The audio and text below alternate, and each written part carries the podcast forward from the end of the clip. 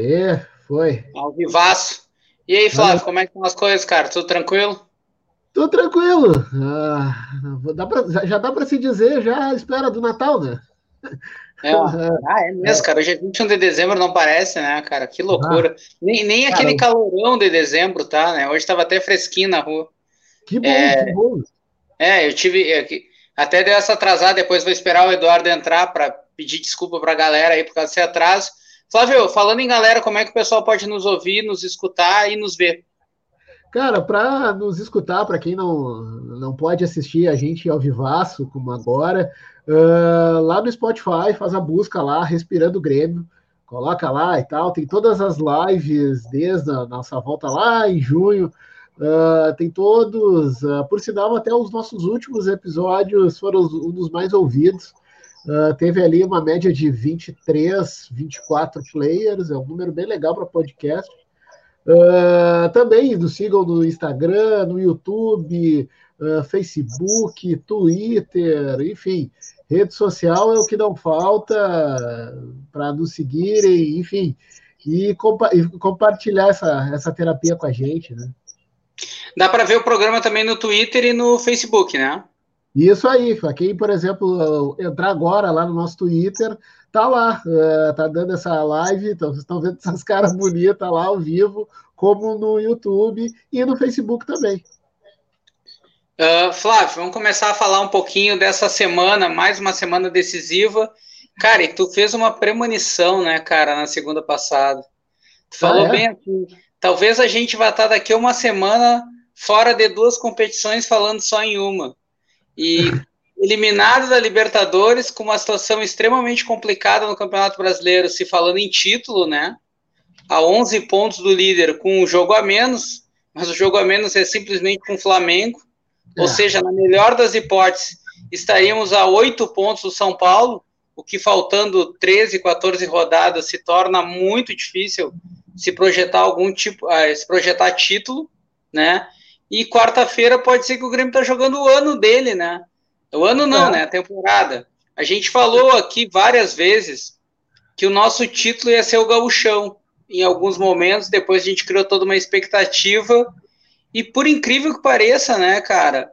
O Grêmio entra como zebra na quarta-feira. É.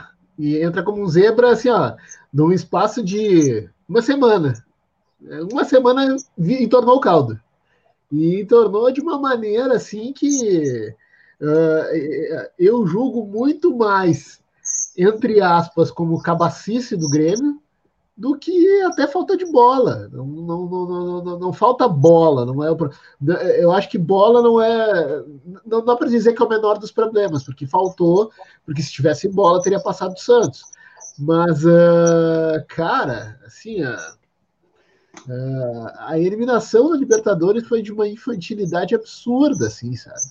E foi uma sucessão de erros, assim, que começa desde o Renato dizendo que o Grêmio era o melhor futebol do Brasil, na hora errada. Não ganhou nenhuma, não ganhou nenhuma depois disso. Exato. Na hora errada. Zicou, né?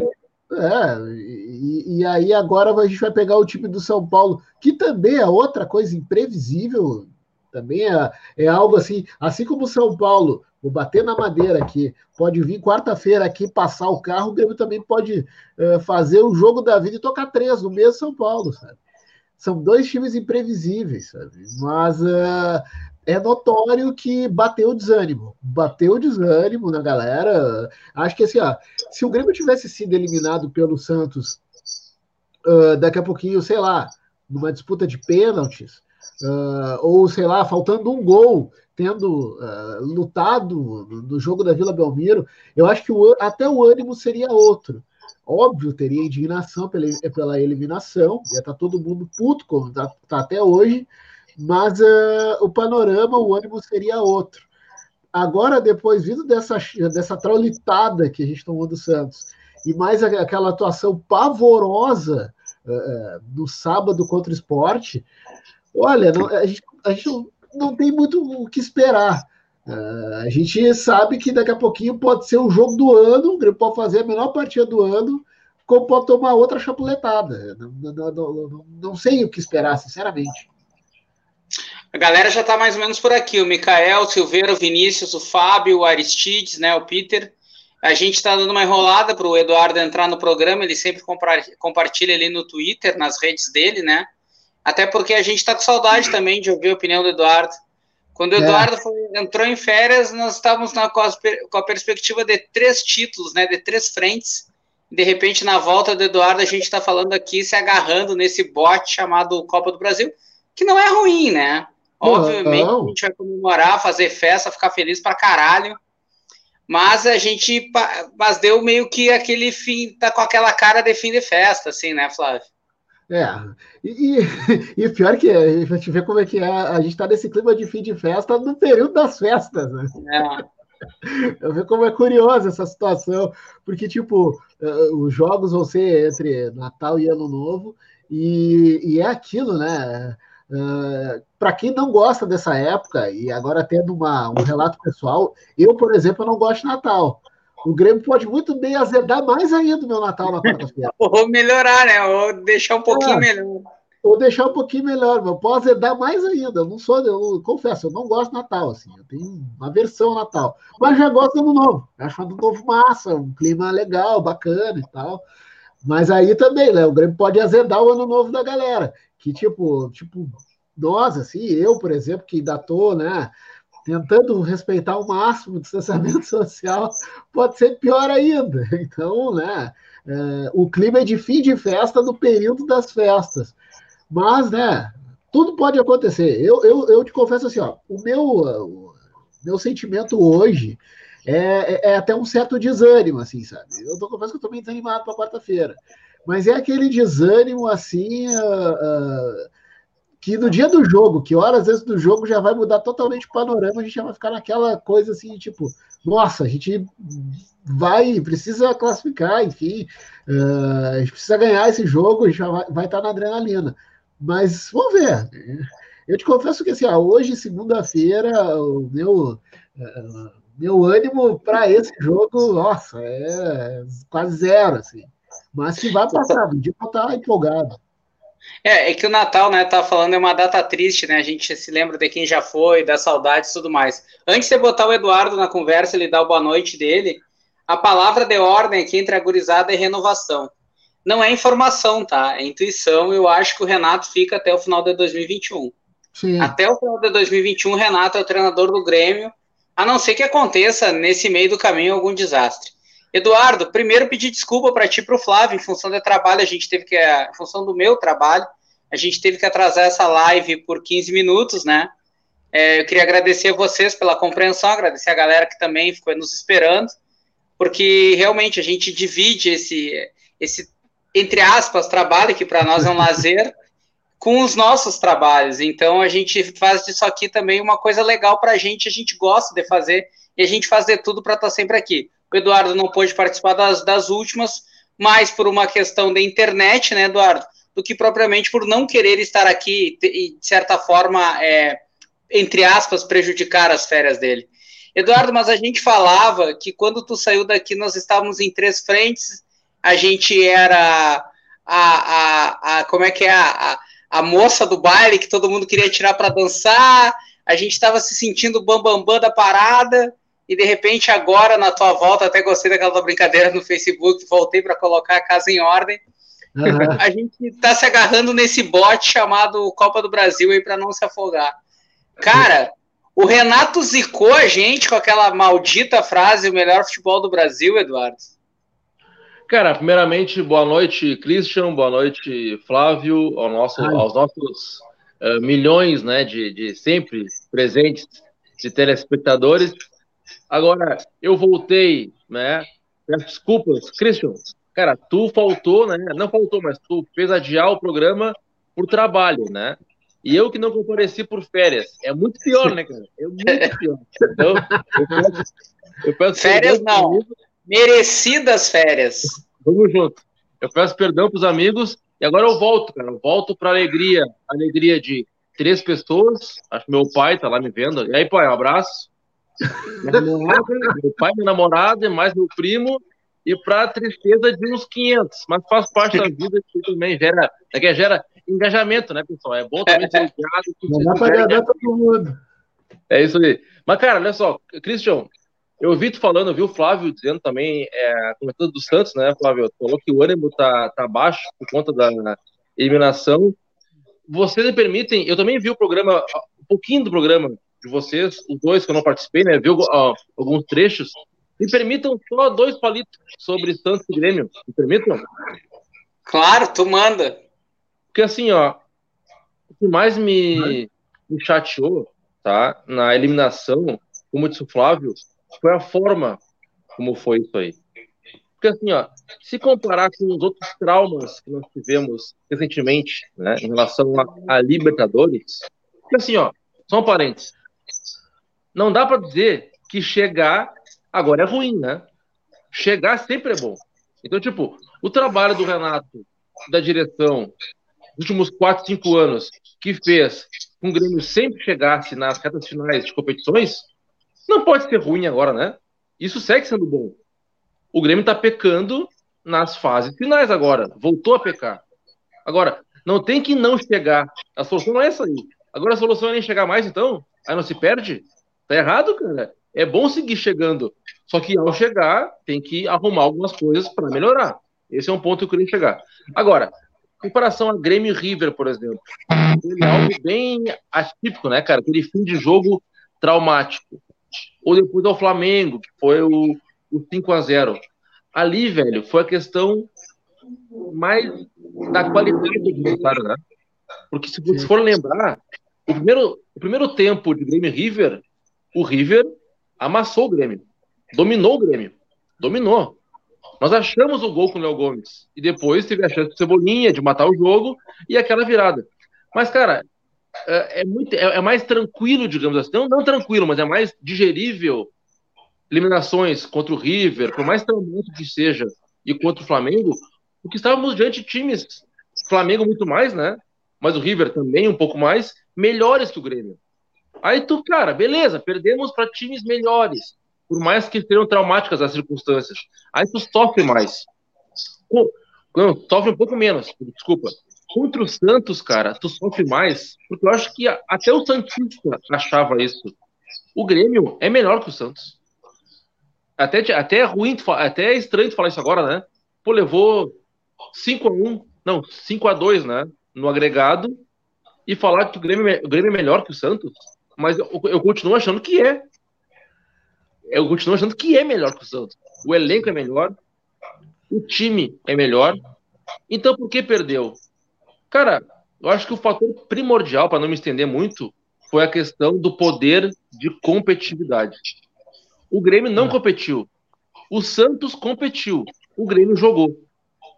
Eu acho que o cara, eu, eu não quero dizer isso. O Grêmio acho que subestimou o Santos. Ele achou que ia que ia ganhar a hora que quisesse, que ia conseguir impor o seu futebol naturalmente contra o Santos. Quando isso não aconteceu, quando o Renato tomou um nó tático do Cuca, aqui e lá, porque assim, ó, o que eu me. E, e, e o Renato, tá? Eu vou dividir o Renato em duas uh, opiniões sobre esse confronto aí, certo? O Renato não soube se reinventar da ida para a volta. Porque por mais que a gente tenha buscado empate, nós somos piores que o Santos aqui na arena. O Grêmio, o Grêmio escapou de perder na arena. Então o que, que o Renato tem que fazer? Ele tem que pensar um jogo diferente para a volta. E ele seguiu a mesma coisa. Ele seguiu com a mesma fórmula, esperando resultados diferentes. Isso que, que, eu, que, eu fiquei, que eu fiquei indignado com o Renato. Por mais que o Renato tenha escalado o time da galera, né? Ele escalou o time da galera. Botou o Orejuela, botou o Darlan. Então, às vezes, é muito, é muito fácil dizer também, cara, nas redes sociais, nos comentários, nós sermos invictos, né? Nós somos invictos. Isso nunca erra, né? É sempre o Renato que erra. Contra o Santos lá, ele escalou o time de 95% da galera. O Flávio mais twitteiro, Flávio, isso tu viu, né? Antes de iniciar o jogo, todo mundo tá feliz com a escalação. Ninguém criticou. Esse é o time. E o time que ele escalou da galera levou 4 a 1 E, cara, a gente tem que começar a refletir sobre algumas coisas. Serve Darlan, serve Darlan e Mateuzinho para jogos assim, decisivos, mais fortes fisicamente no meio? Serve. ou tem que ter um volante mais, mais forte ali atrás? Aí depois, contra o esporte, jogou o Lucas Silva. E o time ficou vulnerável igual. Então, cara, Santos e Grêmio gerou. Eu estou enrolando porque gerou dúvidas e dúvidas e dúvidas. Como disse o Flávio, foi uma eliminação que nos trouxe para incógnita. A gente está perdido, velho. Foi, foi, uma, foi uma eliminação que expôs muitas fragilidades do Grêmio. Desde de escolhas do Renato e desde falta de competitividade do elenco. O que mais me chateou foi o Grêmio sem lutar. Faltou qualidade? Faltou. Mas faltou mais poder de competitividade. Desculpa aí, me alonguei, mas acho que eu queria Não, só dar esse palpite sobre Grêmio Santos. É, tu falou dessa questão, a galera tá batendo muito aqui o, o Mad Mac, Mad Mac, Mad Mac. O Aristides também, o Google, eu acho que botou coisa. E o pai também. É a questão que o Grêmio não apresenta alternativas, que tu falou um pouco sobre isso, né? O Renato não, não, não tem modelos diferentes de jogo. O Renato aposta sempre na mesma fórmula, né? E, e também tem a questão aqui que os guris colocam que acham que o pessoal mostra que está um pouco cansado do Renato. E isso é uma coisa que me preocupa, porque o Renato está se desgastando à toa, entendeu? Ele poderia fechar essa temporada e, sei lá, ficar, tirar um ano sabático, o Grêmio ter o treinador, e talvez daqui a um, dois anos nós estaríamos aqui com saudades do Renato, falando, uhum. ah, naquele tempo que era bom, bababá, bababá, babá. Então tá tendo esse desgaste à toa de um ídolo. E eu sempre falo, o, o Renato é mais ídolo não pelo que ele fez pelo Grêmio, mas pelo que ele causa nos Colorados, né? Impressionante o que ele causa nos Colorados. Isso nos torna mais devotos do Renato, mesmo que com críticas, né? Aquela relação amor e ódio, que são, como toda relação é, visceral, ela é composta de amor e ódio, ela é muito mais intensa, né? Aquela relação que é só amor, ela é quase que uma. É, não, não, não tem essa visceralidade total que a gente tem nessa relação com o Renato. Não sei se eu consegui me fazer entender. Flávio, eu odeio ser incoerente. Eu, aliás, eu odeio ser coerente. Mas eu vou ter que ser coerente, cara. Eu acho a hum. coerência uma merda, mas eu vou ter que ser coerente. Há três semanas eu falei que achava a disputa contra o São Paulo bem mais difícil do que contra o Santos. É, na minha soberba, eu imaginava que o Grêmio eliminaria o Santos até com uma certa tranquilidade. E a gente levou essa chapuletada, como diria minha avó, né? 5 a 2 no agregado. Então, sendo coerente, eu acho quase impossível o Grêmio eliminar o São Paulo. Tomara que o Grêmio, assim como me desmentiu na questão do Santos, me desminta novamente. É, então, eu já não acho, já acho totalmente contrário. Uh, até porque eu, eu tô não é tentando me apoiar nisso, mas eu vejo, por exemplo, o time do São Paulo muito inconsistente em mata-mata ainda. São Paulo consegue algumas eliminações absurdas essa trajetória dele, que já não, que não é de hoje, né? Então, talvez nisso dê uma pontinha de esperança, pelo menos para mim. Eu estou tentando me agarrar nisso, assim. Uh, vai ser um duelo equilibrado, vai, vai ser um duelo equilibrado de dois times que jogam quase espelhados, né? São dois tipos de, jo de jogo que não, não vou dizer se encaixam, mas uh, vai gerar um jogo de ataque e contra-ataque, né? Dificilmente um time vai ter uma dominação ampla sobre o outro. Né? Uh, então, eu, eu, eu, não vejo tão impossível assim. Até porque, não vamos muito longe, duas semanas atrás, eu estou aqui com a TV ligada vendo um pouquinho de Goiás e Corinthians e tal. Cara, esse time do Corinthians, que a gente não ganhou porque, porque foi incompetente, porque o Grêmio tinha ah, ah, jogadores a mais e não conseguiu, uh, cara, esse time conseguiu amarrar o São Paulo. E venceu o clássico, sabe? E venceu com autoridade, né? Podendo exato. ganhar demais, aliás. Exato, exato. Então, sei lá, eu, eu, eu, confesso que eu não sou tão, assim, tão extremo no, no, sentido de pessimismo. Vai ser difícil, vai, vai ser difícil, porque, né? Uh... O Flávio deu uma travadinha ali, Eduardo. Eduardo, aqui o Silveira fala da questão da agressividade. Isso não é novo no Grêmio, né? O Grêmio sempre teve. Eu acho que sou eu que saí. Eduardo. Não, não, ah, não. Tô aqui, tô aqui. Ah, tá. Achei que era eu que tinha saído, porque tu ficou olhando para o outro lado. O Flávio é que saiu.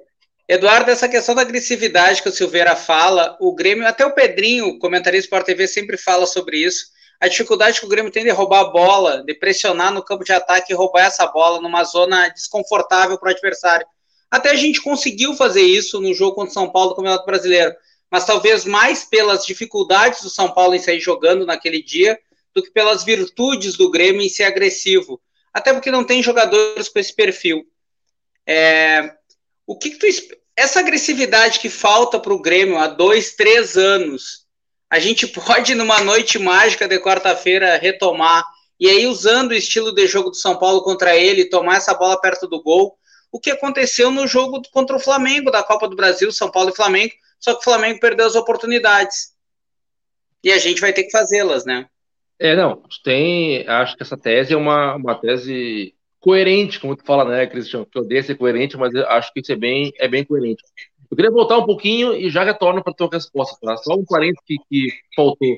Eu não entendi, acho que vocês tocando nesse assunto, não entendi o Kahneman no banco contra o Santos na, na Vila. O cara jogou, o Kahneman jogou contra o Goiás, né? E depois, na quarta-feira seguinte, não, não podia estar em campo.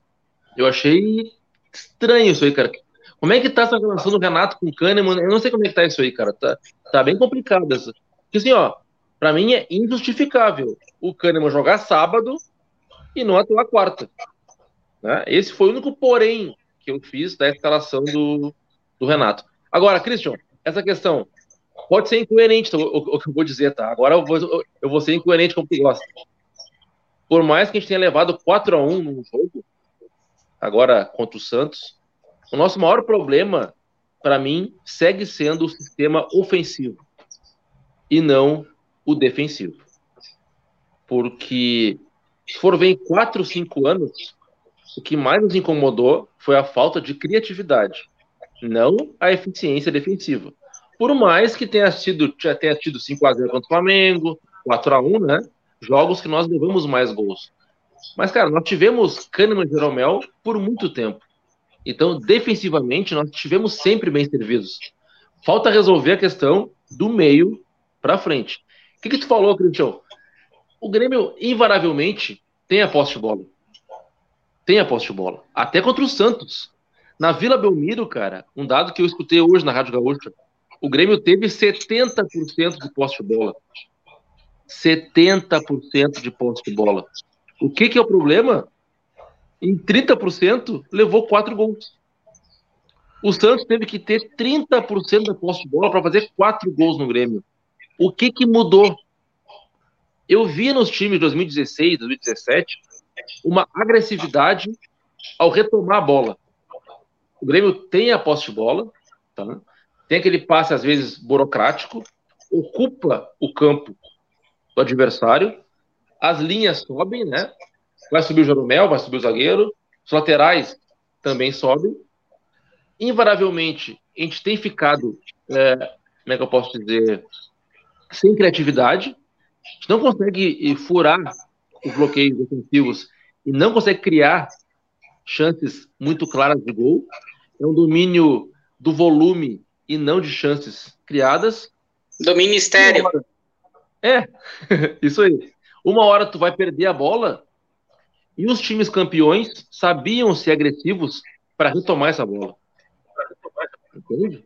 Ou tu fazia uma falta, matava o, o contragolpe do adversário, ou tu, ou tu retomava a bola e aí tu pegava a zaga deles saindo, o que propiciava um espaço. Os times campeões nossos, 2016 2017, tinham isso aí. Posso, posso mostrar isso que tu tá falando? Pode, pode. Eu acho que a ilustração perfeita disso que tu fala é o segundo gol da semifinal da Copa do Brasil contra o Cruzeiro. O Léo sai errado, o Grêmio retoma, Marcelo Oliveira, Ramiro, Ramiro, Douglas, Douglas gol. Isso, isso. Então, cara, perfeito. O Grêmio perdeu a agressividade na marcação. Porque jogando com a bola, a gente ainda tem qualidade. E temos muita qualidade. Sem a bola, o time não, não tá jogando. Isso que é o preocupante. Contra o esporte, cara, no gol do, no gol do esporte, aquele contra-ataque, os jogadores do Grêmio, eles não conseguiram nem achar os caras do esporte para fazer a falta. Entende?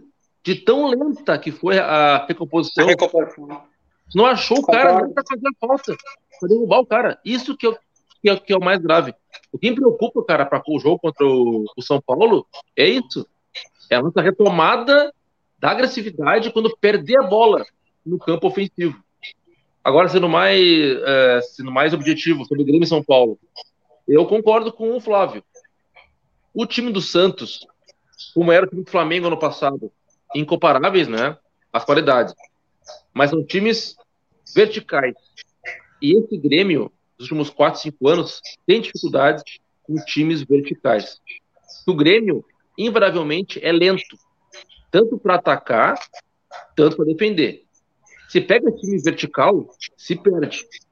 Como o São Paulo é um time de mais toque de bola, como o Grêmio, pode ser que o nosso jogo se case mais com deles, entendeu, Cristiano? E pode ser que a gente consiga competir mais com eles. Essa é a minha esperança. É, eu acho que a bola tem que ficar com eles, cara. Sinceramente, o São Paulo, apesar de ser um time que gosta da bola, tem uma transição rápida no contra-ataque. Mesmo se jogar o Pablo no lugar do Luciano, o time do São Paulo faz essa retomada de bola rapidamente. Igor Gomes, Tietê, os laterais, o Reinaldo pelo lado esquerdo. Então isso me preocupa. Até como tu falou bem, tu pontuou bem no gol do contra o esporte, tudo bem, a falha do Cortez foi bizarra, né? Foi bizonha a falha do Cortez. Até agora eu não entendi o que ele tentou fazer. Mas assim, além da recomposição ter demorado, até as escolhas mínimas. É, não me lembro quem era o jogador no meio da área, eu acho que era o, o Vitor Ferraz. Ele, em vez de deixar o Mugni chutar a gol, que era um chute mais difícil, ele tenta cortar o Mugni, o chute do Mugni, e aí deixa o, o, o, o, o do cara do, do Juventude aqui, o Dalbert, o Dalbert, Dalbert livre no, na marca do pênalti, entendeu? Até uma escolha, uma decisão, tipo assim, ó, fica parado e deixa o Mugni estar no gol e fica na linha do passe, entendeu? Nem isso ele fez. Eu não sei se foi, eu não me lembro quem foi o jogador. E o Lucas Silva simplesmente abandonou a marcação no meio da corrida, porque aí é que a galera fala aqui da questão física, né? Eu vi que o, o Peter falou, o pai falou, não me lembro mais quem falou nisso, acho que o Silveira é, também o Grêmio parece aquém fisicamente. Tudo bem que é uma temporada de muito altos e baixos físicos, né? Talvez essa invencibilidade do Grêmio também é, se, se dê para analisar pela questão física, da gente estar tá naquela superioridade. A própria largada do campeonato do Internacional, talvez fisicamente estivesse mais inteiro do que as outras equipes. Então tem isso de jogo quarta domingo. Mas eu, eu, eu como estratégia, eu adotaria não Darlan e Matheus, eu que sou crítico do Lucas Silva, colocaria o Lucas Silva para jogar de titular e daria essa bola para São Paulo. Uh, só uma informação: o Corinthians acabou de virar o jogo, 2 a 1 contra o Goiás. Como é que tu farias quarta-feira, Flávio? Qual a tua escalação para quarta? Tu faria algumas mudanças? Como cara, tu projetaria esse Grêmio? Cara, a primeira é tipo tirar o David Braz, não botar ele, que o Renato né, fez essa papagaiada de botar ele na Vila Belmiro. Aí tava ele lá catando cavaco no meio da área lá. Uh, Cortez na esquerda. Eu acho que não, minha opinião, eu acho que não se discute Cortez e Diogo Barbosa. Uh, uh, uh, mesmo o Cortez tendo errado no sábado, enfim, mas o Diogo Barbosa na Vila Belmiro foi um troço horroroso. Foi assim, ó. A gente até comentou na live pós-jogo. Cara, se tivesse. A real é essa: o Grêmio não tem lateral esquerdo. É, é. É, se tivesse Quando joga o Cortez, a gente fica com saudade do Diogo Barbosa. Quando joga o Diogo Barbosa, a gente fica com saudade do Cortez. Eu vou te dizer que eu não sinto saudade do Diogo Barbosa, não, mesmo com o Cortez, sinceramente. Uh, enfim, eu tenho, eu tenho essa, essa preferência. Eu quero ver para a próxima temporada o Guilherme Guedes com mais chances. Né? Eu acho que né, a pouca mostragem dele dá para a gente pode ver que tem um lateral ali, sabe? Mas uh, de resto, Uh, o sistema defensivo é o mesmo, né, com Corteza na, na esquerda, o Ferraz na direita, Jeromel e Kahneman, e aí o meio, cara, eu, eu fecharia contigo, assim, uh, colocaria o Lucas Silva para tentar dar uma travada naquele meio de campo, São Paulo, uh, o Matheus, Matheus, um detalhezinho, eu acho que Claro, eu não gosto de suscitar essas coisas, acho até uma bobagem, mas é apenas um comentário. Uh, eu acho que a mijada em cima do Matheus foi grande, porque ele apareceu até com chuteiro azul no sábado, né? E tava bem pianinho também, né? Não deu, e não jogou nada de novo. Eu, para mim, eu, eu, sairia, eu sairia com o Lucas Silva e Darlan. não jogou nada, mas em compensação, tanto ele quanto o Darlan, eles não deram um, um girinho no sábado, né? Uh, acho que alguém deve ter, acho que a mijada deve ter sido grande. Alguém deve ter, de, de, dado a letra para ele: olha, vocês jogam bem, mas vocês não são nada. Eu acho bom vocês baixarem a bola. Estavam pianinho em campo, não jogaram merda nenhuma, mas também não ficaram de palhaçada. Mas uh, aí eu jogaria com eu jogaria com o Lucas Silva, de repente também pode ser o Darlan. E para mim não é nenhum absurdo o Matheus Henrique hoje sentar no banco, eu acho que ele precisa. Me dá a impressão de que não é subiu a cabeça, mas talvez é, ele precisa dar uma baixada na bola, sabe? E aí, óbvio, o Jean, e aí o Ferreira, Pepe e o Diego Souza, até porque o Turim para sair jogando, eu acho que não não, não dá. O esporte não foi bem e tal, então mantém o Diego Souza. Eu vi que tinha uma corneta ali no Diego Souza e tal. Tá? Contrataram o cara de 2007 e tal para ser centroavante em 2020. Uh, cara, além de ser, além daquela do famoso El que a casa oferece, cara, ele é o artilheiro do time hoje, bem ou mal, né? Então não, não pode deixar o cara desse fora. Enfim, né? Até tem um comentário ali do Vinícius, uh, ah, me desculpe, o Cortez não dá mais. Eu também acho que não dá mais, Vinícius, mas no momento é o que a casa oferece, né? Uh, só só para a felicidade do pai e do Vinícius, o Cortez tem mais um ano de contrato, assim como o David Braz, né? Essa é. questão dos contratos longos do Grêmio não dá nem para fazer uma renovação. Porque hoje o que, que o mercado diz? Tu quer emprestar esses jogadores? Tu até empresta, mas tu vai ter que pagar mais da metade do salário dele para não jogar no teu time, né? Além do é. mais, ainda tem, para te ver, ainda tem o Juninho Capixaba, que ainda é do Grêmio por mais três anos. Ou ah, seja, a gente está fazendo, a gente está errando também na hora do gerenciamento de contratações. Uhum. Eduardo, antes de tu falar aí, deixa eu ver a galera aqui, falou do Ramiro.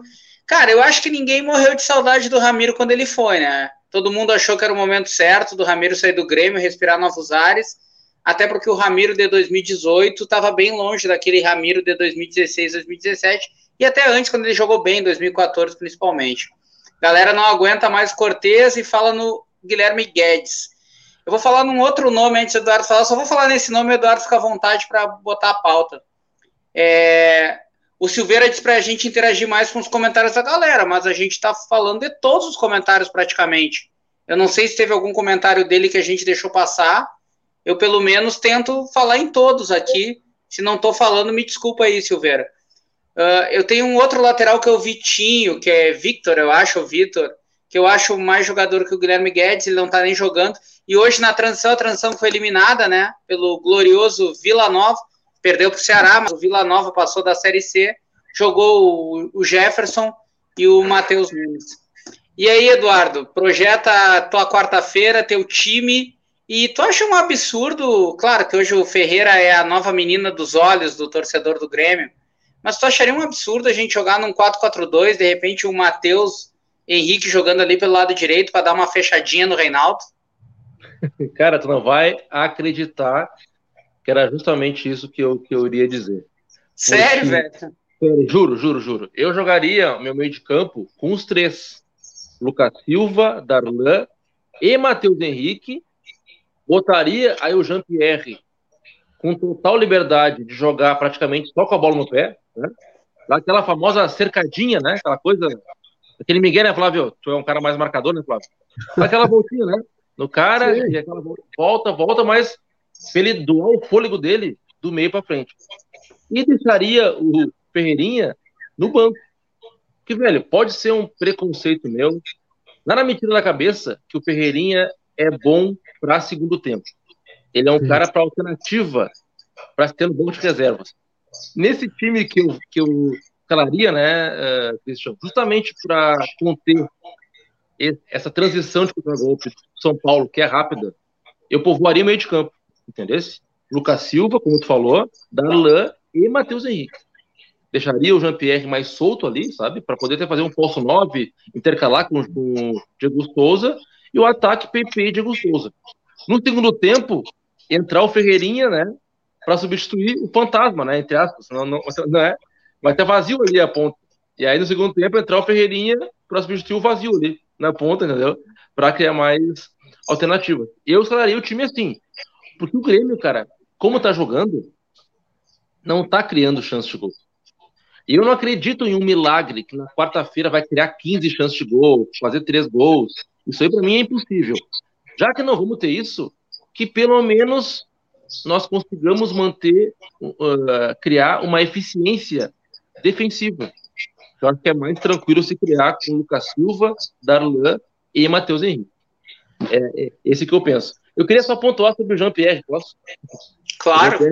Uma pauta importante. Cara, para mim, segue sendo craque. Ninguém me tira isso aí. O Jean-Pierre é um potencial absurdo. Tá? Não pode queimar o jogador. Ele é muito bom jogador. Cara, agora é o seguinte, velho. Ele tem que entender que ele tá no Grêmio, né? Eu acho assim, ó. Porque, cara, o gesto, o gesto técnico de tu errar um passe, como foi contra o Santos. Porque assim, ó, o Paulo Nunes, ele é um corneteiro do Grêmio, né? Fala muita bobagem. Mas tem vezes que ele fala algo que, que é coerente. Ele disse assim, ó, um meia, camisa 10, aprende no mirim, no sub-10, que não recua aquela bola. É bola para frente. Se errar o passe, é uma consequência. Agora, velho, aquele recuo de bola foi tenebroso, velho. Mas ali é, é, é gesto técnico, tá? É erro técnico, que é grave, mas acontece. Assim como a gente erra aqui na live, no nosso trabalho do dia a dia, o jogador pode errar. Ninguém está proibindo o cara de errar. Jean-Pierre errou. Beleza. Isso faz parte do futebol. Não vou, eu não vou crucificar ele por errar. Agora, o que me indigna é a postura. Velho, no lance seguinte, quase, ele tem a chance de mudar o jogo. O mesmo Jean-Pierre. Aí ele bate na bola, cara, para fazer um golaço. E não era hora para isso, velho. Ou ele dá um passo pro lado, pro PP, estava livre, fazer o gol. Ou ele domina aquela bola, que tem tempo e espaço para isso, limpa o goleiro e enche o pé, velho. Ou ele bate rasteira, ou ele dá um bico rasteiro. Ele foi encobrir o goleiro depois de falhar, velho. Aí não, ele, ele mostra que não tem noção na realidade, entendeu? O cara falha no lance. Depois pode se redimir.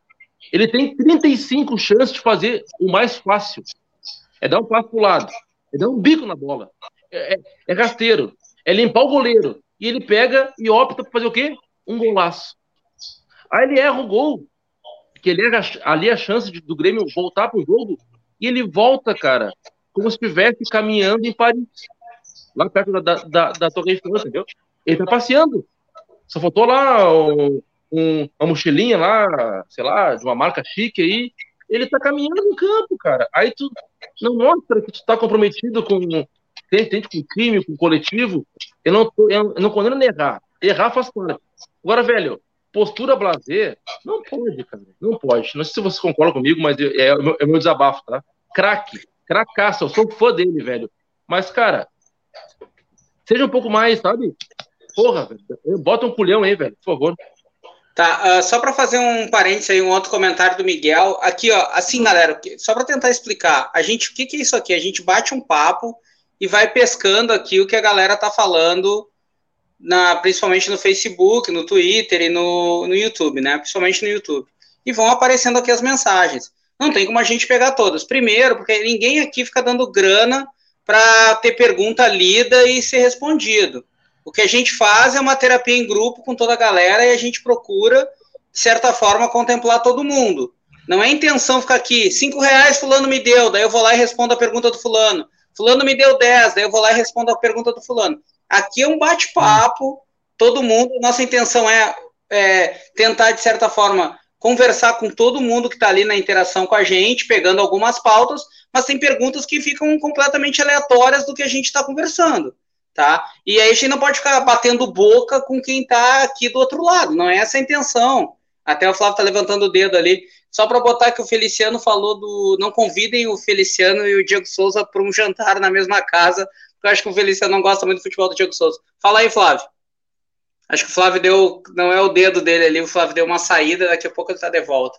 Então, uh, então é isso, só para deixar mais claro assim o que, que a gente tenta fazer, de que forma a gente tenta fazer. Antigamente a gente até interagia bem menos e tudo mais, mas a gente procura ler de, de certa forma todos os comentários que, que aparecem. O Fernando Cabral coloca: boa noite, pessoal. Vocês que entendem mais futebol do que eu, expliquem o que está acontecendo com o Grêmio. Primeiro, não seja tão. É... Ó, o Flávio deu uma saída, daqui um pouco tá de volta. Fernando, não precisa ser tão. É, como é, ser tão humilde, tu entende muito de futebol. Cara, na verdade, acho que ninguém sabe o que está acontecendo com o Grêmio, e muito menos o Renato, né? Tanto que o Renato disse aquela frase maravilhosa que era o melhor futebol do Brasil, e de lá para cá, nada mais de bom aconteceu para os lados da arena. O que, que tu tá pensativo aí, seu Eduardo? Não, eu queria. Eu, ah, o Flávio não. Daqui a pouco ele volta, né? Então eu vou propor uma, uma, uma, assim, uma reflexão um pouco mais histórica, os últimos 4, 5 anos. Posso, Cristiano? Tá, deixa eu só voltar no tempo, 27 anos, por favor. Pode, volta. Não era nem nascido. Tu volta 27 e depois eu volto 5, pode ser? Tá. Uh, eu acho que tu, devia, tu era uma criança na época, talvez alguns mais velhos aqui vão lembrar de um jogo muito emblemático, o Grêmio São Paulo. Cara, eu tenho quase certeza que é a Supercopa de 93, mas pode ser a Supercopa de 94. Era o São Paulo bicampeão da Libertadores, bicampeão do mundo. Era o Super São Paulo, mas que vivia um momento um pouco turbulento. E foi o Grêmio. Jogo? Foi no Beira-Rio o jogo? Não, esse foi o da volta. Esse foi o da volta. Eu tô falando do jogo da ida. O da Mas ida, o Grêmio jogou com quatro volantes, cara. Quatro volantes. para não dar espaço pro São Paulo, porque todo mundo achava que a gente ia tomar uma goleada lá. No fim, o jogo acabou 2 a 2 tinha o gol, o saldo qualificado. Mas no jogo da volta, que foi no Beira Rio, esse que tu estava falando, o Grêmio acabou perdendo 1 a 0 gol do Toninho Cereza e foi desclassificado. Mas o que, que eu quero faz, falar, fazer essa lembrança? O Grêmio foi extremamente humilde no jogo da ida, Filipão, né? Foi cauteloso, como diria Celso Rotti, cautela, escalou quatro volantes.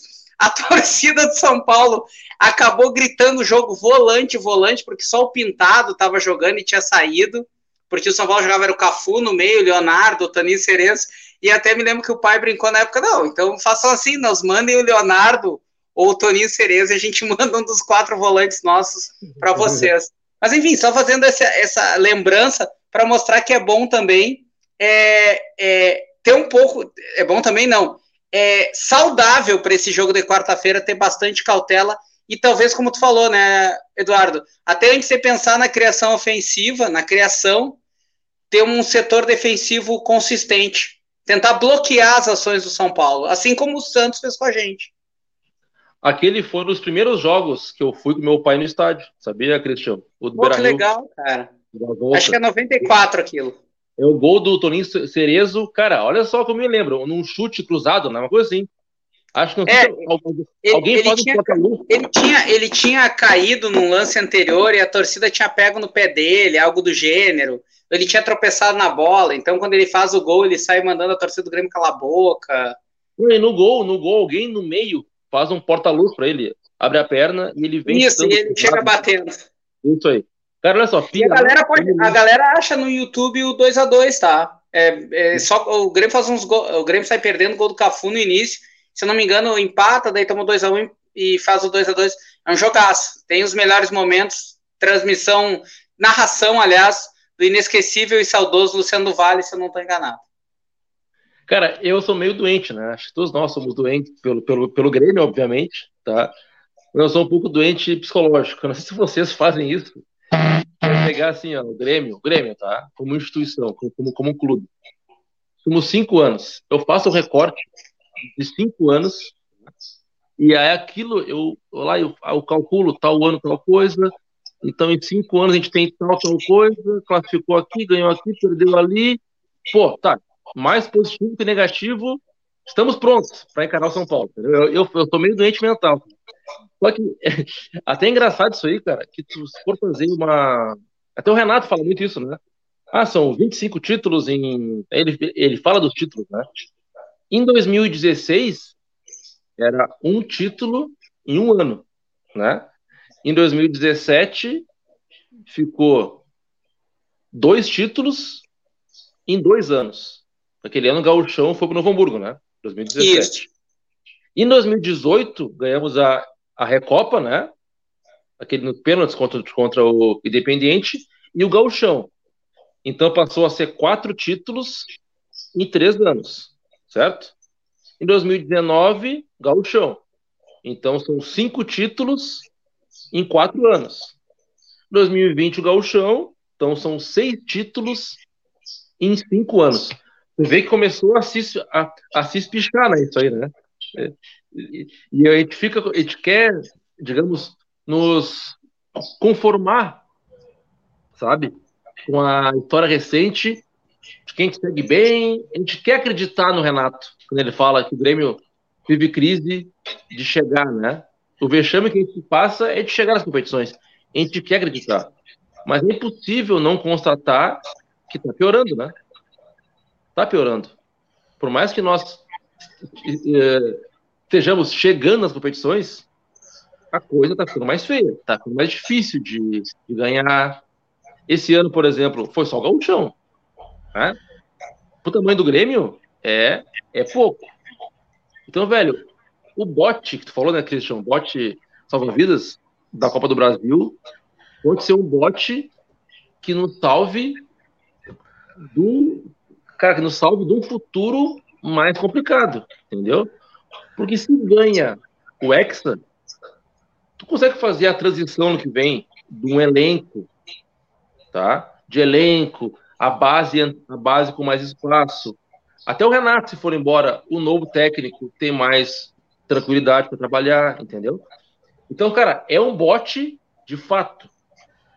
Porque assim, ó, vamos combinar, velho, que eu sou muito. Eu, Grana, eu sou muito, e uma graninha a mais, né? Isso, de uma granona a mais para poder, né, trabalhar para manter o, o, futebol competitivo. E eu sou muito cara da, da, da, rivalidade, né?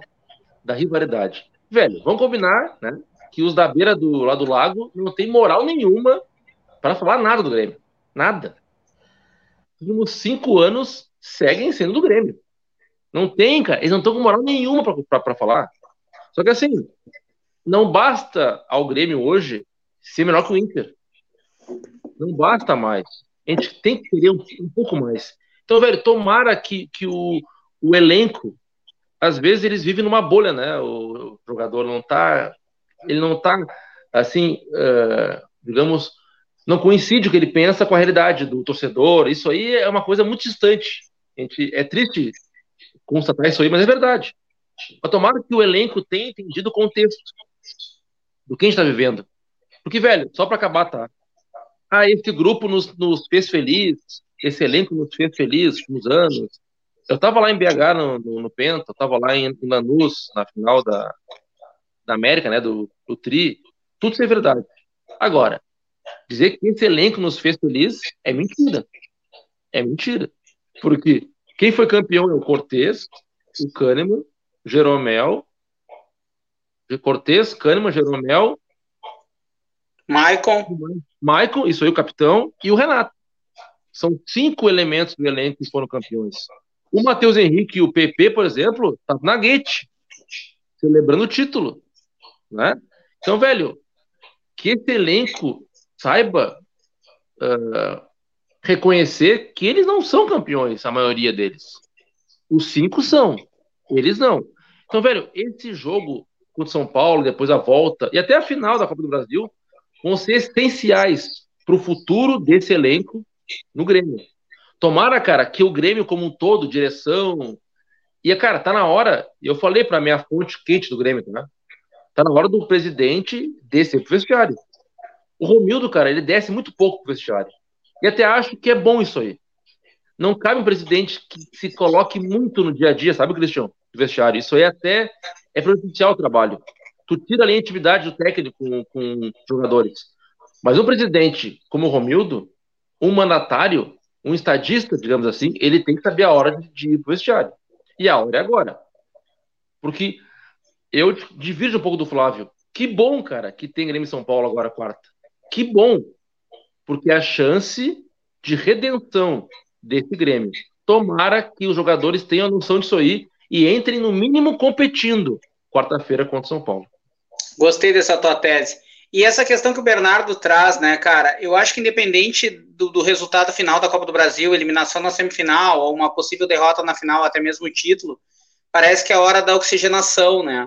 E, e com esse calendário maluco, duas informações rápidas, no dia 27 de fevereiro já tem gauchão, né? Três dias depois do, do término do Campeonato Brasileiro, o Grêmio estreia, quatro dias depois, perdão, o Grêmio estreia contra o Caxias no Campeonato Gaúcho, provavelmente com um time de transição que foi eliminado de uma maneira, eu acho, vexatória, né? Tu tá numa chave com Vila Nova de Goiás, Havaí e Ceará, tu ser eliminado, para mim é vexame, independente do Grêmio ter um time bem abaixo da idade em, em relação aos outros três. Trazendo outra informação da base, o time sub-20 do Grêmio deu uma arrancada na reta final, né? Cinco vitórias, é a melhor campanha nos últimos jogos. Acabou se classificando entre os quatro primeiros e vai jogar as quartas de final com o mando de campo, segundo aqui, contra o Corinthians. E legal que muitos do sub-20, na verdade, estão no transição. Então seria quase que o time, entre aspas, reserva do sub-20 que está nas quartas de final do Brasileirão. E hoje jogou, entrou, né, o Vitor Bob Sim para alegria de 99,9% dos torcedores. O Grêmio até entrou bem no jogo. Entrou como zagueiro. Flávio, tu tinha levantado a mão antes de ter caído duas vezes. O que, que tu queria falar, cara? Não, não, não. Era só para completar ali o, o, comentário do Miguel quanto à questão da câmera e coisa e tal. Uh, e tu já estava até sintetizando bem. Cara, se tem uma coisa que a gente não se preocupa aqui eh, no nosso canal é essa questão estética e tal. Cara, a gente veio aqui para bater papo, não está preocupado. Enfim, a gente não é influencer, a gente não tem a pretensão de ser influencer. A gente é como, como o próprio Miguel é, a gente é torcedor de arquibancada que vem aqui para bater papo e, e faz disso uma terapia para falar de Grêmio.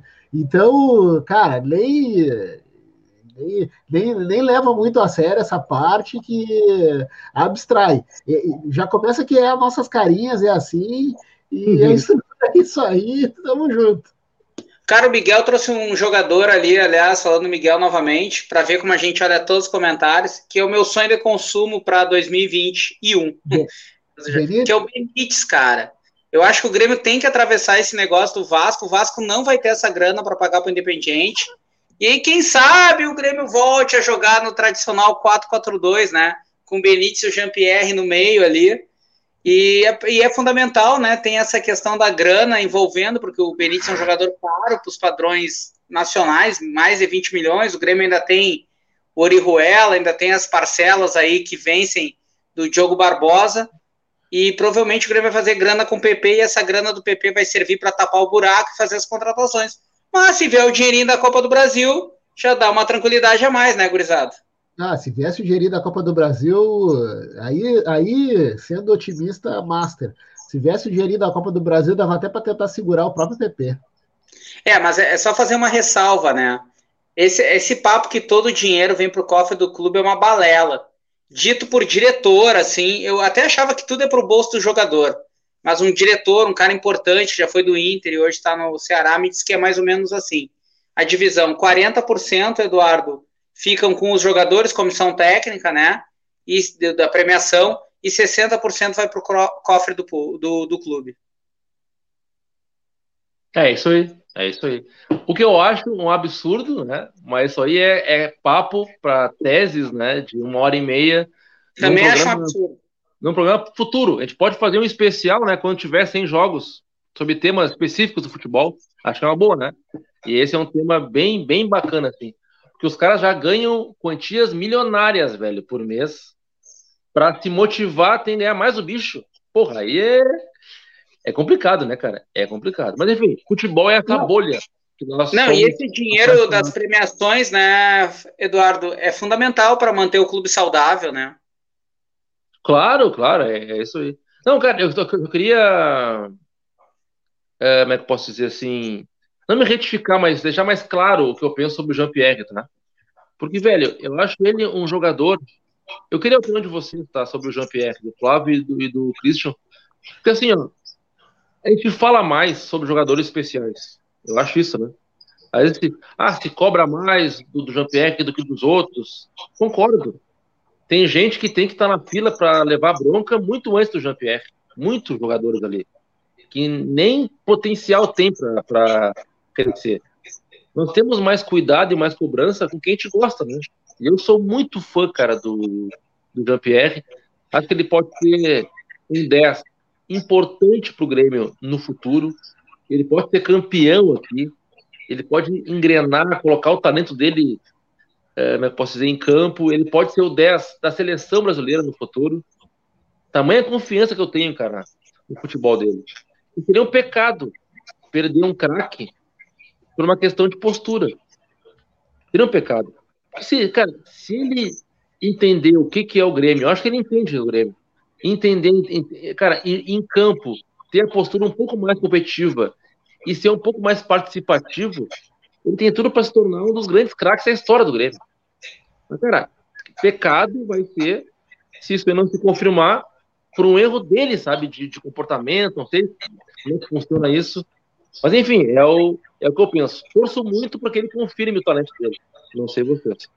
Uh... Cara, eu, eu, concordo contigo, assim, nessa análise. Eu acho o Jean-Pierre um jogador completamente diferente. Acompanho a carreira dele desde os 15 anos. Sempre falo quando ele foi campeão juvenil com 15 anos, né? Ele jogava duas, dois anos abaixo da idade.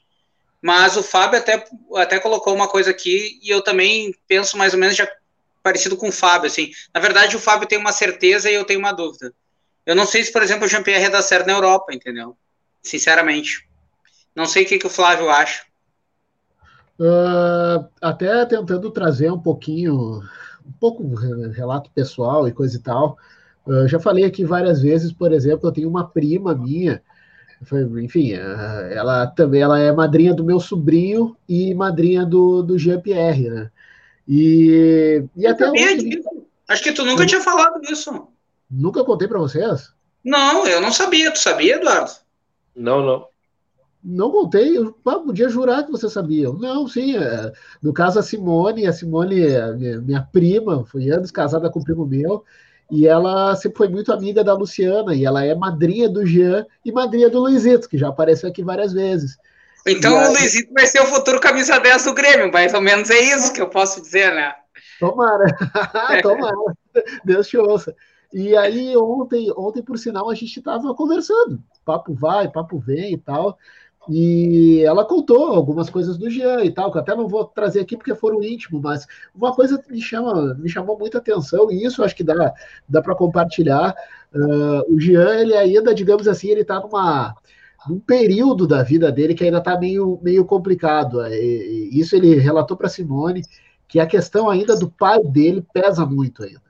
Uh, ele está agora que o pai dele está se recuperando, enfim, uh, ele, ele contou para minha prima, no caso, não vou entrar em detalhes, enfim, mas que essa parte familiar para ele tem sido assim algo que ele agora que ele está conseguindo, digamos assim, se sentir mais solto, ficar um pouco mais tranquilo, uh, e a questão, e eu entendo essa questão do pai dele, porque o pai dele, né, ele deu entrevista, uma entrevista na Gaúcha, sábado, há uns dois, três sábados atrás, uh, o pai dele teve muito ruim de saúde, chegou a ter duas paradas cardiorrespiratórias, enfim, até a própria família, em determinado momento, foi chamada até para se despedir, e no final das contas, acabou dando tudo certo, graças a Deus, mas que a saúde do pai dele, o pai dele, uh, isso a minha, minha prima contando, o pai dele já teve ao longo é, na vida dele, principalmente nos últimos anos,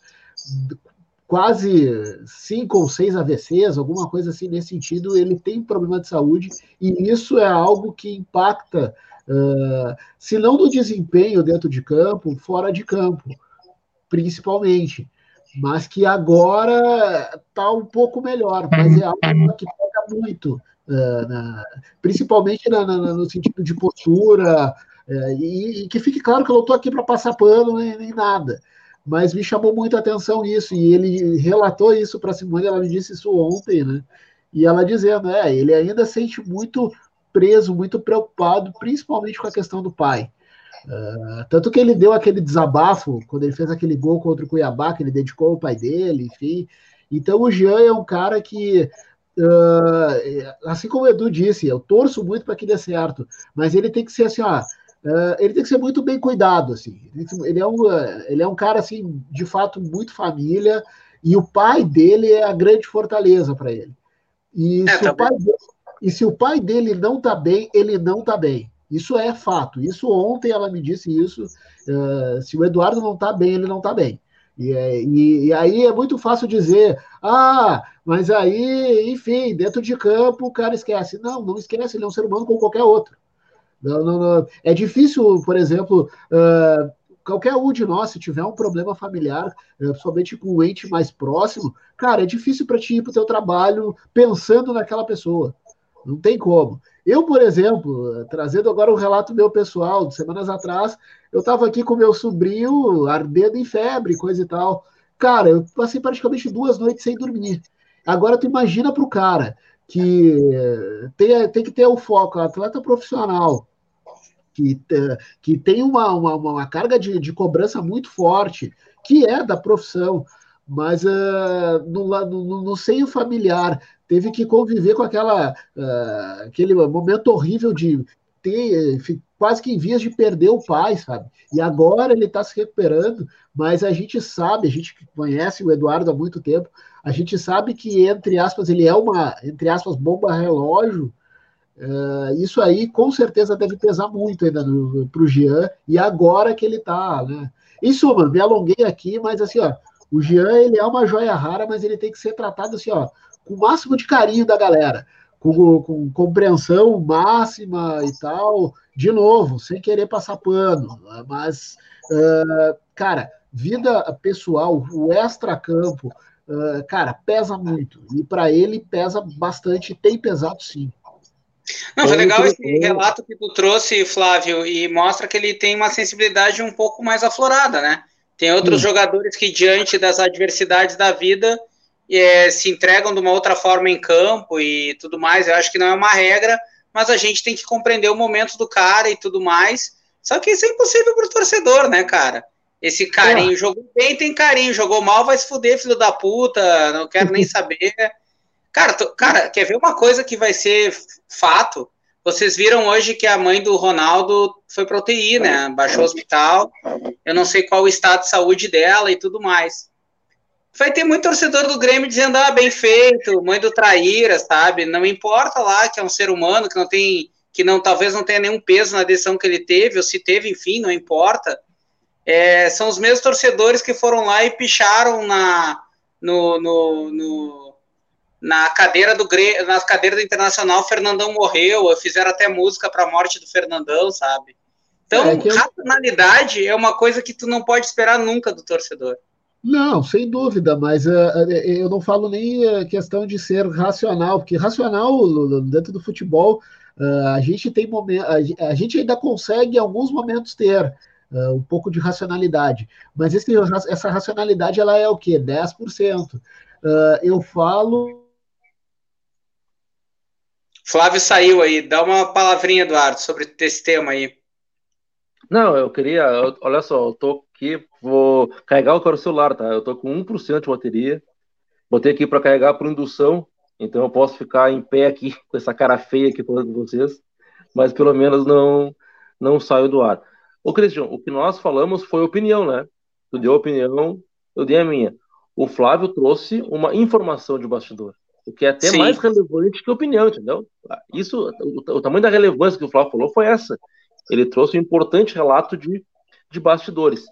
Eu acho, cara, que o Grêmio tá dando o carinho necessário pro Jean-Pierre.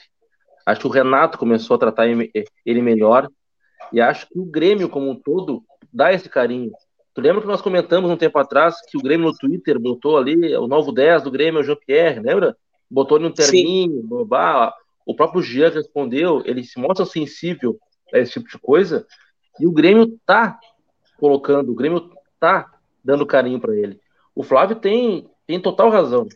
Você me ouviu, Flávio? Eu comentei antes, cara, que o teu relato foi muito importante. Porque eu, eu e o Christian demos somente, entre aspas, opiniões, né? Sim. Tu trouxe o relato de bastidor. E a informação é sempre mais importante do que a opinião. Então, tu, tu agregou muito pro programa. E, velho, eu concordo contigo que o Jean é um cara a ser tratado com carinho, certo? Ele precisa de carinho. Até por esse, por esse contexto familiar que ele vive. E acho que o Grêmio, Flávio, tá fazendo isso. Tu lembra Sim. que a gente comentou um tempo atrás um tweet do Grêmio, lembra? O nosso 10, o Jean-Pierre, botou ali um terninho, o próprio G respondeu. Então, velho, esse carinho tá acontecendo. O Renato Sim. passou a elogiar ele mais nas coletivas. Tu lembra como é que eu até frisei isso aqui antes? Então, velho, esse carinho tá acontecendo. E óbvio que a questão familiar pesa. Óbvio que pesa. Mas vocês, me permitam só um contraponto que eu sou chato, tá? Cristian e, e Flávio. Por favor. Vocês vão lembrar, cara, que o Maicon, em 2018, comentou sobre o Jean-Pierre. Um programa para o Duda Garbi, para o Rodrigo Adams, o Bola nas Costas. E em 2018, antes mesmo do Covid existir, o Maicon disse no Bola das Costas que o grande craque do Grêmio no futuro seria o Jean-Pierre. Mas o Maicon disse, ele tem que querer mais. Ele tem que querer mais. Tem que botar, botar a mente no lugar, trabalhar mais, entender que está no Grêmio, entender a chance que ele tem de ouro na vida. Palavras do Maicon, não são minhas palavras. Em 2018, com o Jean-Pierre. Então, velho, esse contexto pai dele, do Covid, cara, é, é perfeito. O Jean-Pierre sentir isso aí, qualquer um de nós sentiria. Afetaria todos nós no trabalho, ter o pai lá entubado para morrer. Isso aí, cara, temos que ter sensibilidade, certo? E, e, cara, aceitar isso aí e apoiar o guri. Aí, perfeito. Agora, a minha tese do, do Jean-Pierre para ser craque tem que ser mais participativo em campo, ela vem desde 2017, né, Flávio? Não é de hoje, Sim. entendeu? Então, Sim. velho, o, o, o, que tu falou não anula o fato de que ele em campo tem que ter a postura um pouco mais participativa, não acha? Essa é a questão. Sim. Curizada, uh, fala aí, Flávio, pra, só para encerrar aí, que já estamos com uma hora e cinco e tal. E aí a gente larga um palpite do Grêmio São Paulo e sai fora. Tá, uh, não, não, é só isso. Acho que o, o Edu sintetizou bem, assim. E só uh, para finalizar a questão do, do Jean é isso, assim, o Grêmio e, e, o Grêmio faz muito bem, assim, dar esse, esse suporte, esse carinho para ele, uh, trazer a família dele para perto. Uh, sempre gosto de lembrar e isso é muito legal. O Jean é de uma família de colorados. Luciano e o Eduardo eles são colorados. Agora eu não acredito que sejam um, é, o, o filho deles nada mais nada menos é o 10 do time rival, mas enfim. É, então ele é um cara que sim. Ó, o Flávio não está conseguindo hoje se conectar. Eduardo, para a gente fechar aí, larga o teu, o teu, o teu placar para quarta-feira. O cara foi pessimista o programa todo. Grêmio 2, São Paulo 0. Boa noite. É, eu vou fechar contigo então. 2 a 0 Bah, meu Deus do céu. Sabe, é, garante um Natal feliz pra caralho. Eu não sou muito de Natal, mas vai ser um Natal feliz pra caralho. Eduardo, obrigado pela companhia. Flávio, tu não tá nos ouvindo, mas depois vai ver essa parte. Obrigado pela companhia. E também agradecer a galera que esteve aqui no YouTube, no Facebook, no Twitter. Segunda-feira a gente está de volta. Tomara comemorando uma vitória contra o São Paulo pela semifinal da Copa do Brasil. Aquele abraço, cuidado, se cuidem. Valeu.